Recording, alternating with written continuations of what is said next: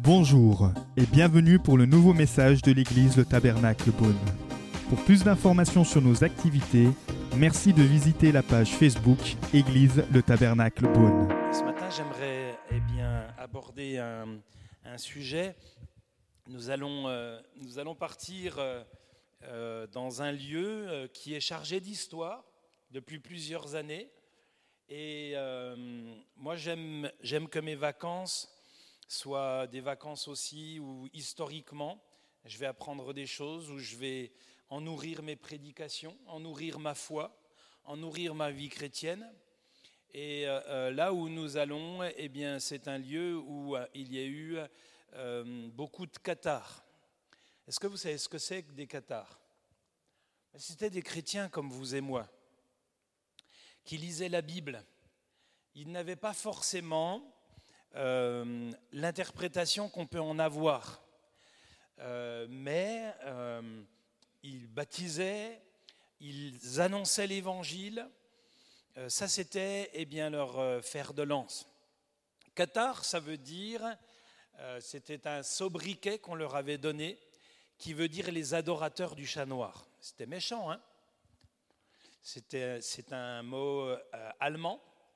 Et euh, d'ailleurs, euh, lorsque, c'est juste pour la petite histoire, hein, lorsque euh, Dominique de euh, qui a formé l'ordre des dominicains, eh bien cet ordre euh, a voulu éradiquer euh, les cathares.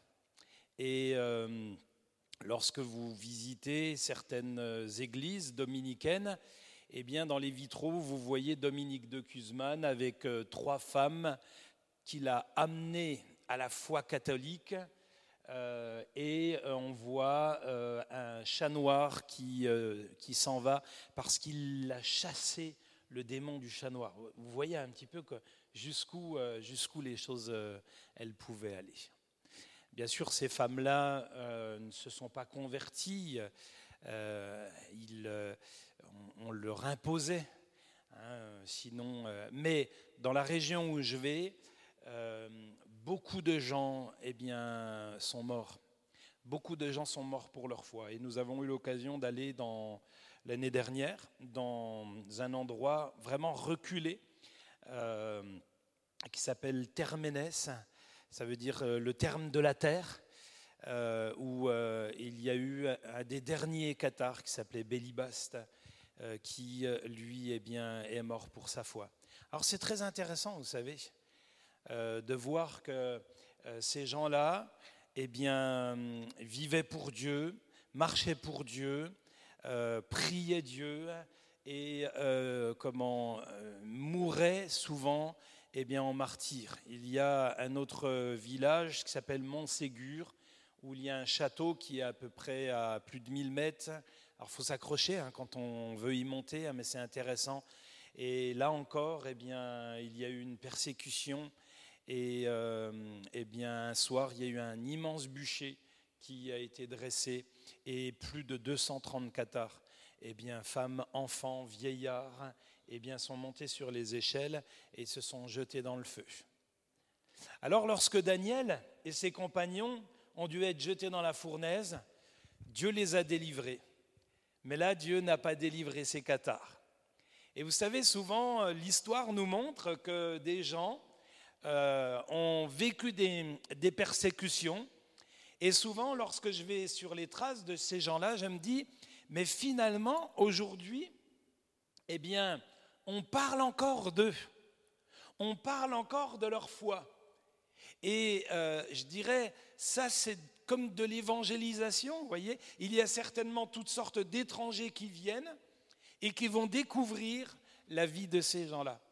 Et je suis souvent surpris parce que j'ai un voisin qui, habite, euh, qui habitait deux maisons à côté de moi, qui euh, eh bien, a déménagé et il se retrouve dans un village où euh, c'est marqué euh, euh, pays ou village des Cathares. Alors, ce n'est pas tout à fait juste parce que c'est là qu'on les a massacrés, mais. et eh bien, ça m'a amené à discuter, ça m'amène à discuter. C'est lui qui m'emmène maintenant. Il cherche des endroits pour, pour moi. Et, euh, finalement, eh bien, comment il, s'intéresse aussi eh bien, à la chose. J'aimerais lire avec vous un passage dans Exode chapitre 19 et au verset 11. Exode chapitre 19 et au verset 11. Alors vous allez déménager et tout recommence, ou tout, tout commence, je ne sais pas comment on peut voir les choses. Et le thème de ma prédication ce matin, c'est ne jamais baisser les bras. Il est dit dans Exode au chapitre 17 et au verset 11, lorsque Moïse élevait la main, Israël était le plus fort. Et lorsqu'il reposait la main, Amalek était le plus fort. Les mains de Moïse étaient alourdies et ils prirent une pierre qu'ils placèrent sous lui et il s'assit dessus. Aaron et Hur soutenaient ses mains, l'un d'un côté, l'autre de l'autre, et ses mains restèrent fermes jusqu'au coucher du soleil. Baisser les bras représentait un risque pour tous, autant pour Moïse que pour Josué que pour le peuple. Et cela provoquait un risque en chaîne. Et plus notre position ou notre influence est élevée, plus l'onde de choc se fera ressentir eh bien, autour de nous.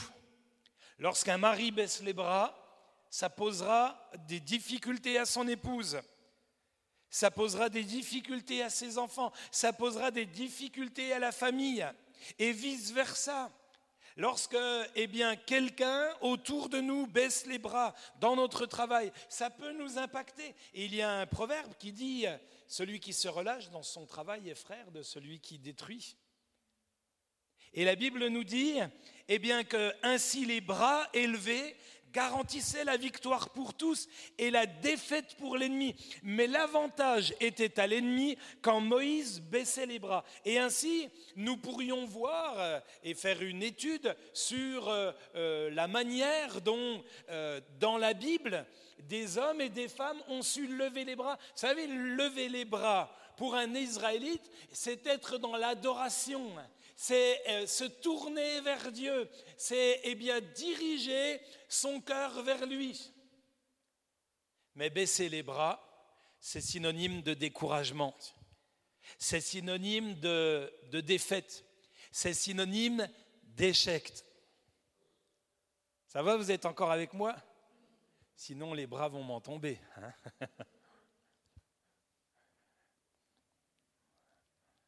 La faiblesse de l'homme c'est d'être tenté à baisser les bras. Et Job, eh bien, va le dire au chapitre 26 du livre de Job. Comme tu sais bien venir en aide à celui qui n'a pas de force, comme tu sais bien sauver le bras qui n'a pas de puissance.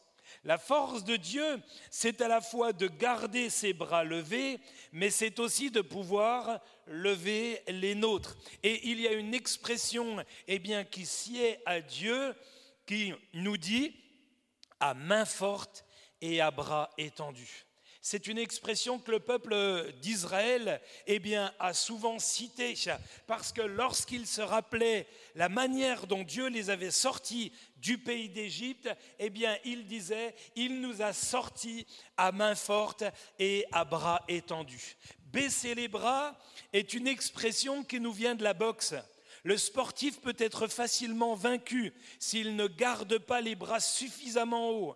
C'est baisser sa garde Hein J'aime bien, vous savez, quand, euh, quand je demande aux sœurs, allez, faites la, boxe. Souvent, elles, mettent les poings comme ça. Mais un homme, tout de suite, il va, hein, apprendre à, mettre euh, les poings eh bien, au niveau de la tête, pas trop près, mais au niveau de la tête, parce que on sait tous que quand la tête est touchée, alors le corps ne peut plus répondre. Et baisser sa garde, c'est mollir et ne plus être vigilant, alerte, être à la portée des coups de l'adversaire. Et dans cette même expression eh bien, de la boxe, euh, jeter l'éponge, c'est aussi une expression pour les boxeurs. Lorsque le combattant, lorsque l'entraîneur voyait que son combattant ne pourrait pas retourner sur le ring, il prenait l'éponge, il la serrait, il la jetait sur le ring et l'arbitre déclarait que le combat était terminé et celui qui, devait, euh, était en capacité de combattre était devenu, euh, devenait le vainqueur. C'est ça l'expression, eh bien, jeter l'éponge. Mais nous, on n'est pas de ceux qui jettent l'éponge. D'ailleurs, il n'y a pas d'éponge ici. Il n'y a que du sopalin. Hein. Nous, on n'est pas là pour jeter l'éponge. Et euh, je voudrais voir avec vous plusieurs personnes. Euh, on aurait pu parler des gens qui ont baissé les bras, mais ce n'est pas, très intéressant. Ça, vous pouvez le faire chez vous. Hein. Mais on va voir des gens qui, dans la Bible, n'ont pas baissé les bras. Jérémie, le prophète, n'a pas baissé les bras face à des circonstances tragiques. C'est euh, tout un message que j'ai fait sur l'épreuve. Et euh, comment, si j'ai l'occasion d'être réinvité, je prêche bien ce matin pour pouvoir être réinvité. Du coup, j'ai bien prêché la dernière fois, j'étais invité. Hein, je, je rigole. Hein. Mais c'est toute une série de messages. Ça va, ma fille? C'est toute une série de messages eh bien, que j'ai fait sur l'épreuve, parce que je me suis rendu compte que beaucoup de chrétiens ont du mal à accepter l'épreuve. Nous avons du mal à accepter l'épreuve. Ouais? Qui ici, euh, sinon, s'il y a quelqu'un qui accepte tout de suite l'épreuve, je veux bien qu'il aille dans l'école de ministère. Et puis, ce n'est pas le tout de le dire quand tout va bien, hein, hein. c'est quand on est euh, dans l'épreuve. Je me souviens une fois, euh, on avait baptisé une sœur il y a quelques, quelques mois auparavant, et puis un matin, le dimanche, elle arrive, et je lui dis, ça va, sœur? Non, je suis en colère après le Seigneur. Là tu en colère après le Seigneur.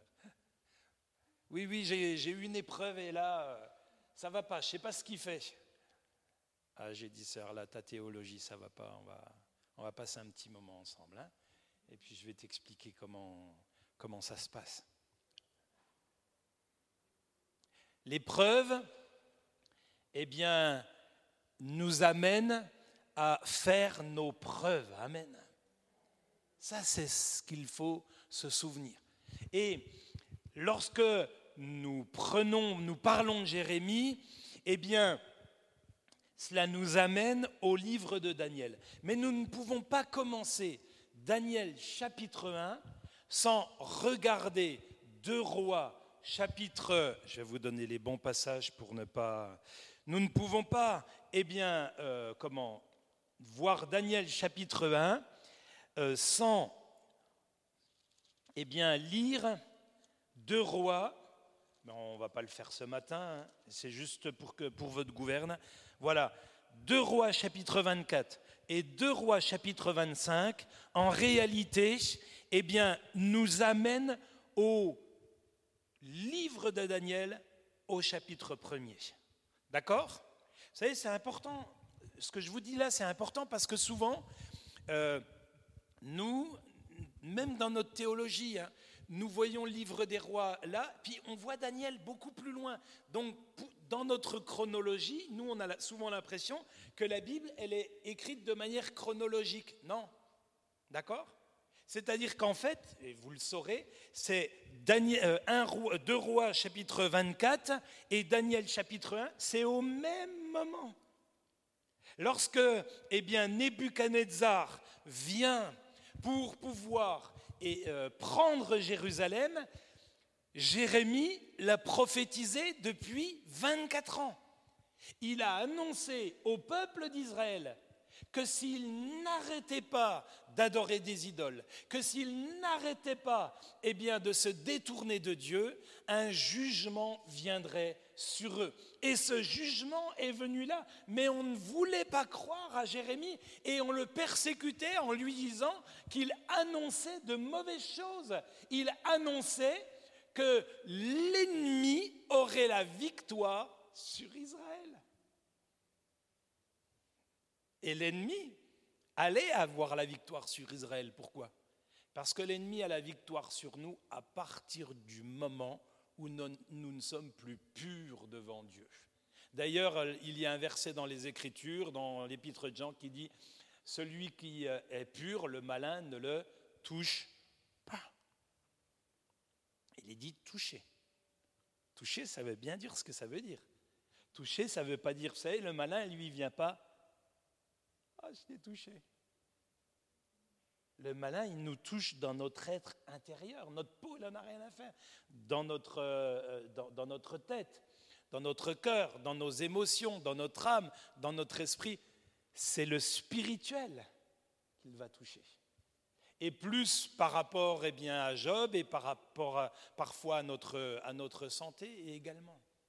Et la Bible nous dit eh bien, que Jérémie, pendant des années, il a annoncé cela. Il a même dit qu'il y aura un homme du nom de Nebuchadnezzar qui combattrait eh bien, l'Égypte et qui serait vainqueur sur l'Égypte. Pourquoi est-ce qu'il a dit cela?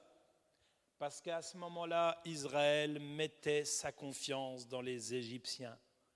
Et en mettant sa confiance dans les Égyptiens, Israël est en train de dire comme nous avons mis notre confiance dans les Égyptiens, qui étaient une des plus grandes armées à l'époque, rien ne peut nous arriver.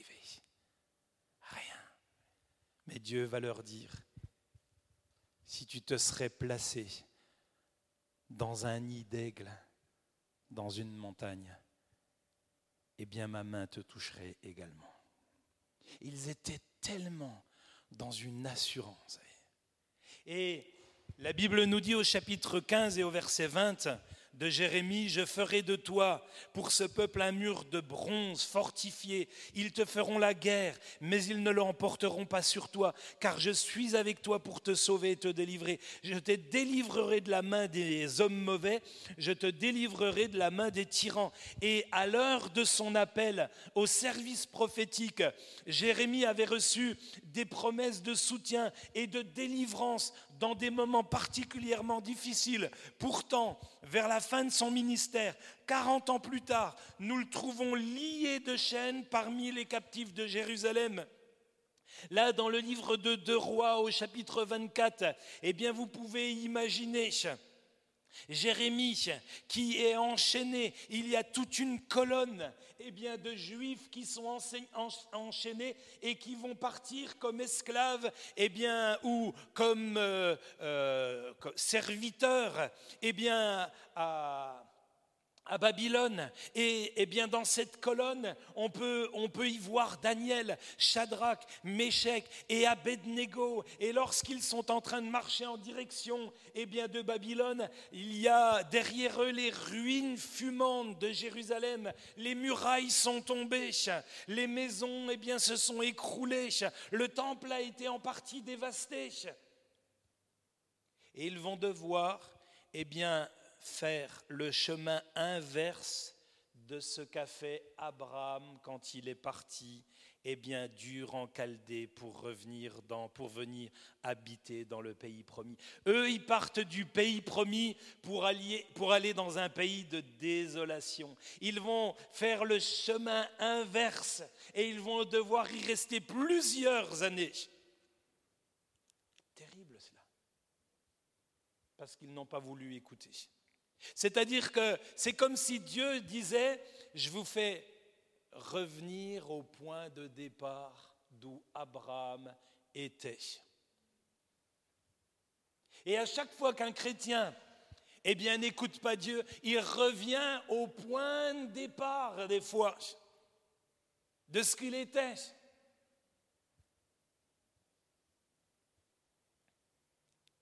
À l'heure de son appel, donc, euh, Jérémie avait eu toutes les promesses, mais le voilà lié. Ils sont sur le point d'entreprendre ce long et pénible voyage vers Babylone. C'est la prise de guerre.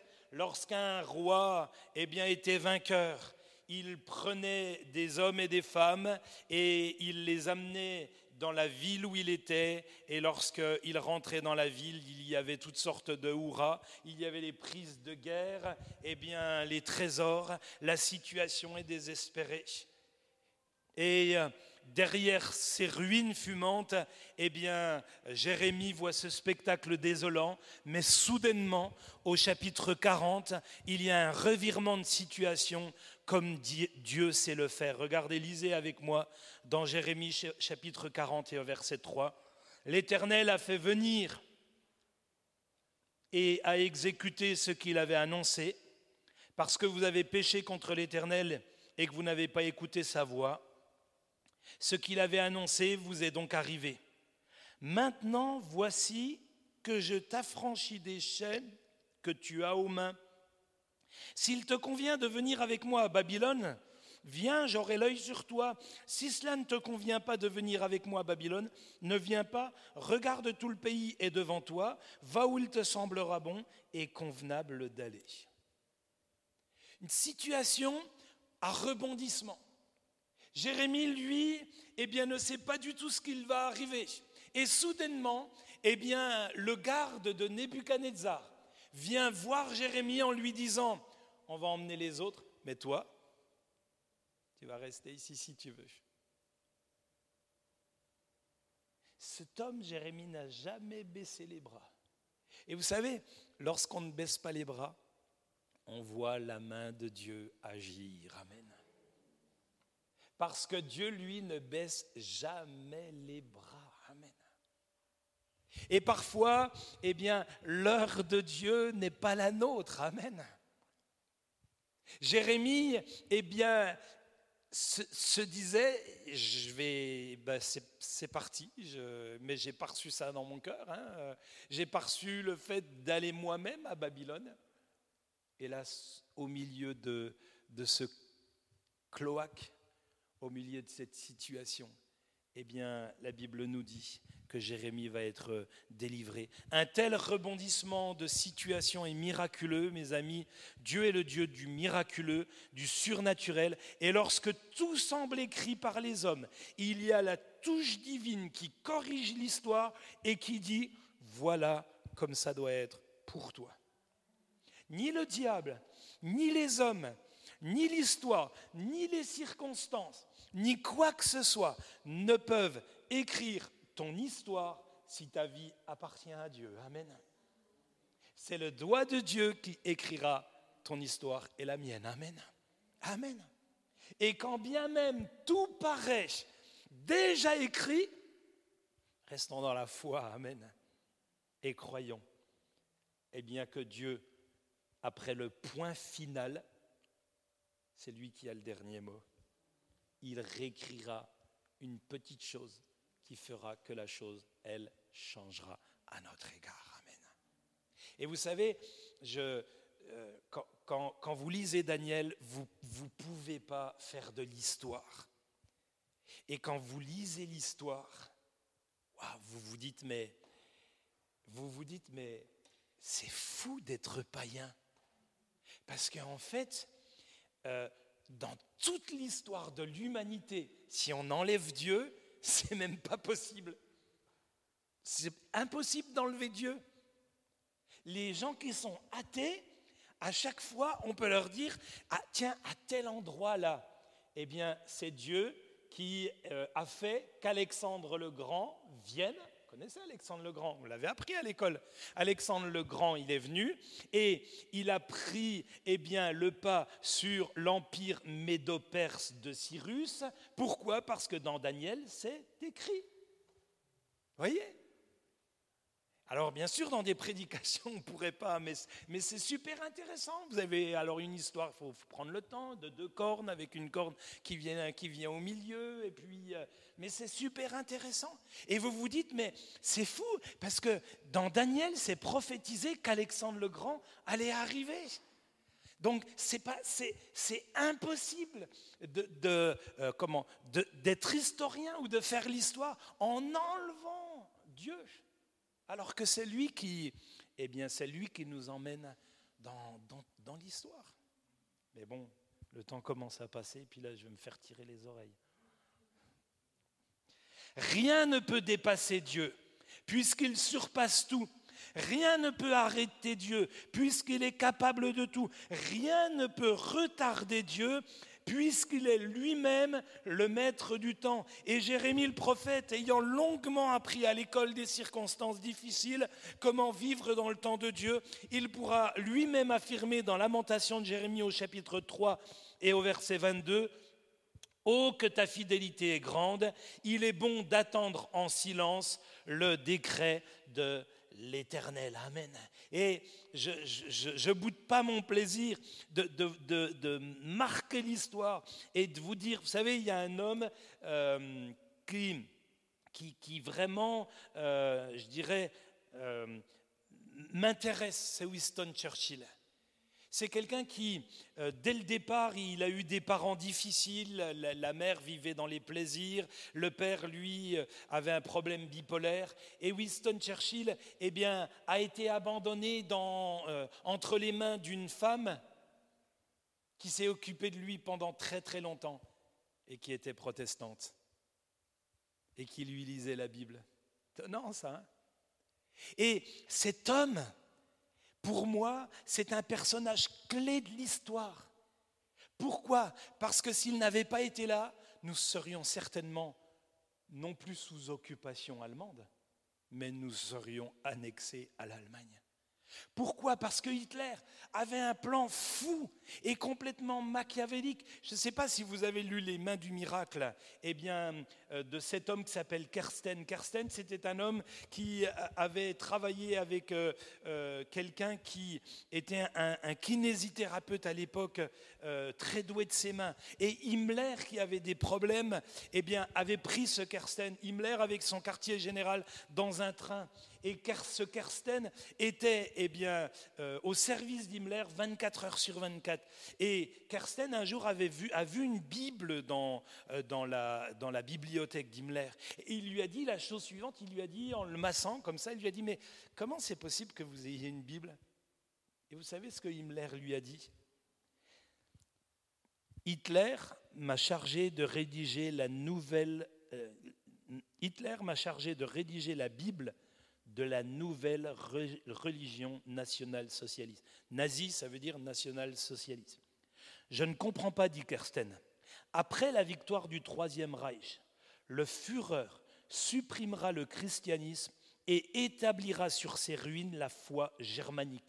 Elle conservera la notion de Dieu, mais très vague et très confuse. Et le Führer prendra la place du Christ comme sauveur de l'humanité, avec des milliers d'hommes euh, qui invoqueront dans leurs prières le seul nom d'Hitler, et cent ans plus tard, on ne connaîtra plus la religion nouvelle. Et dans la tête, eh bien, euh, d'Hitler et d'Himmler, c'était tout simplement d'établir le royaume de Milan.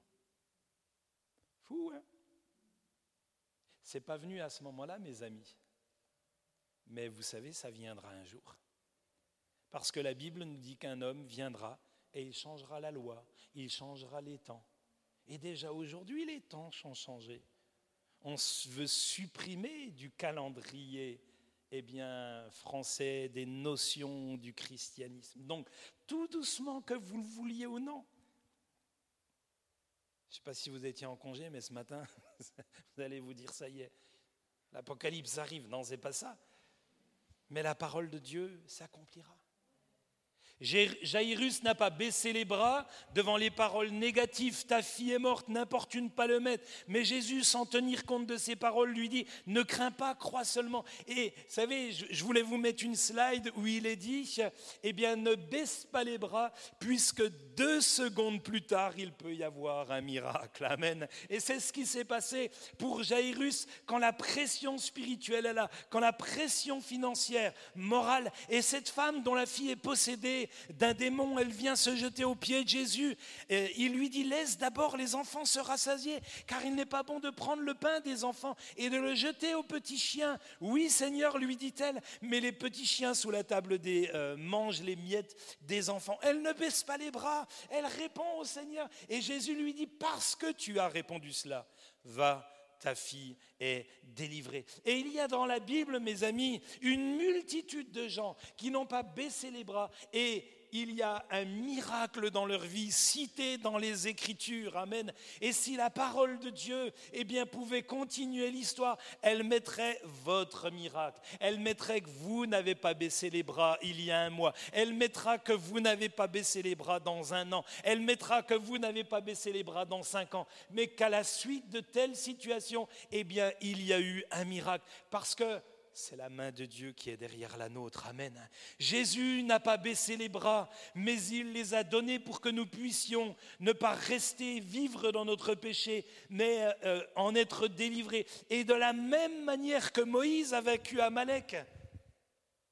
Regardez cette préfiguration dans Exode chapitre 17, dans le passage que nous avons lu. Moïse est là et il a les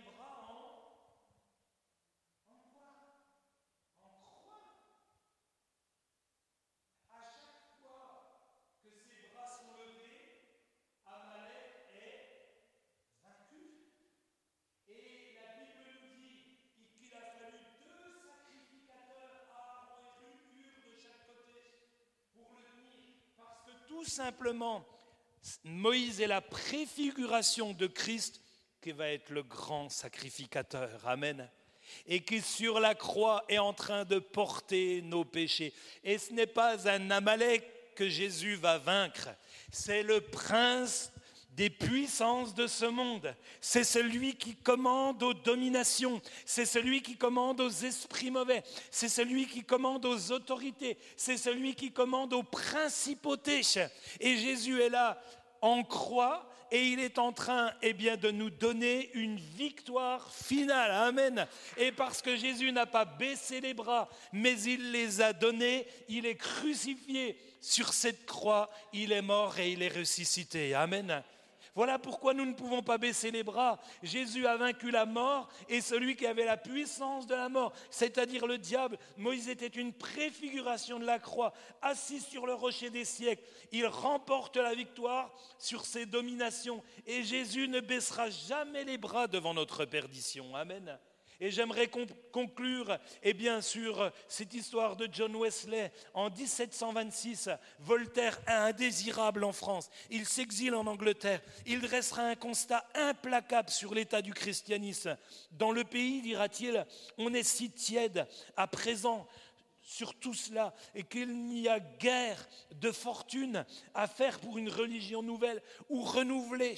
En bref, il considère que le christianisme, il n'est pas du tout chrétien, hein. euh, Voltaire, vous le savez. Hein.